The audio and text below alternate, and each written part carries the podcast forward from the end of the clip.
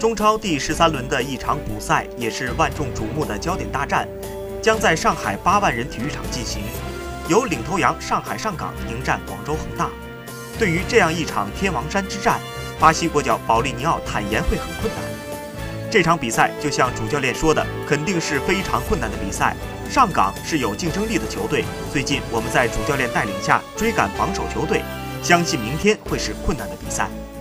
在发布会上，当提及恒大间歇期前后的表现是否跟自己的归来有关时，鲍利鸟表示，自己所起的作用很小。我认为去年亚冠和足协杯的失利，并不是我离开球队的原因，